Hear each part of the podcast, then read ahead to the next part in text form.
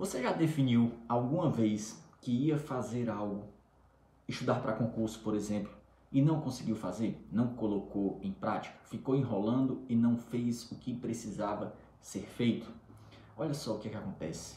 As metas vão te ajudar com isso. Por que é que você deve ter metas de estudos, tá certo? E aí eu quero começar te fazendo uma pergunta. Quando você tem um trabalho para entregar, se você trabalha, certo? E aí seu chefe te pede uma planilha, algo que você tem que fazer. E o seu chefe diz que aquilo você precisa entregar no final do mês. Nós estamos no começo do mês, suponha aí que tem 30 dias para você entregar essa atividade. Quando é que você vai preparar esse relatório?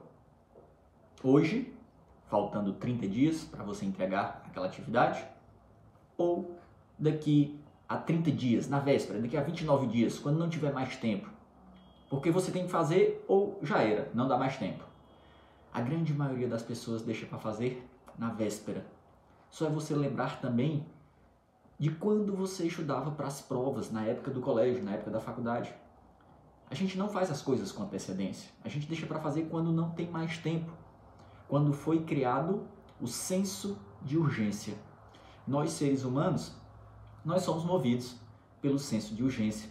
Então, quando nós criamos metas de curto prazo, nós estamos criando dentro da gente o senso de urgência. Aquilo precisa ser feito, não tem para onde correr. É hoje ou nunca. Por isso que é importante nós termos nos estudos para concursos públicos metas de curto prazo, metas diárias e metas semanais. Porque você ser aprovado em um concurso público é uma meta, é um objetivo, é um sonho. Só que ele está muito distante. Isso não cria senso de urgência. Você não sabe quando vai acabar de estudar aquele edital, não sabe quando vem a prova. Então, você acaba procrastinando. Daí a importância de você estabelecer metas diárias. Quantas horas eu vou estudar por dia? Quantas horas eu vou estudar na semana toda? E aí, naquele dia, você tem que cumprir aquilo. É naquele dia ou nunca. Você criou o senso de urgência tá certo?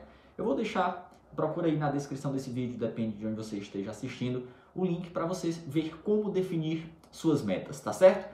Então, se você gostou desse vídeo, deixa aí a sua curtida, deixa o seu like, me diz aí qual é a sua meta de estudos, se você tem metas estabelecidas, compartilha com um amigo que precisa escutar essa mensagem.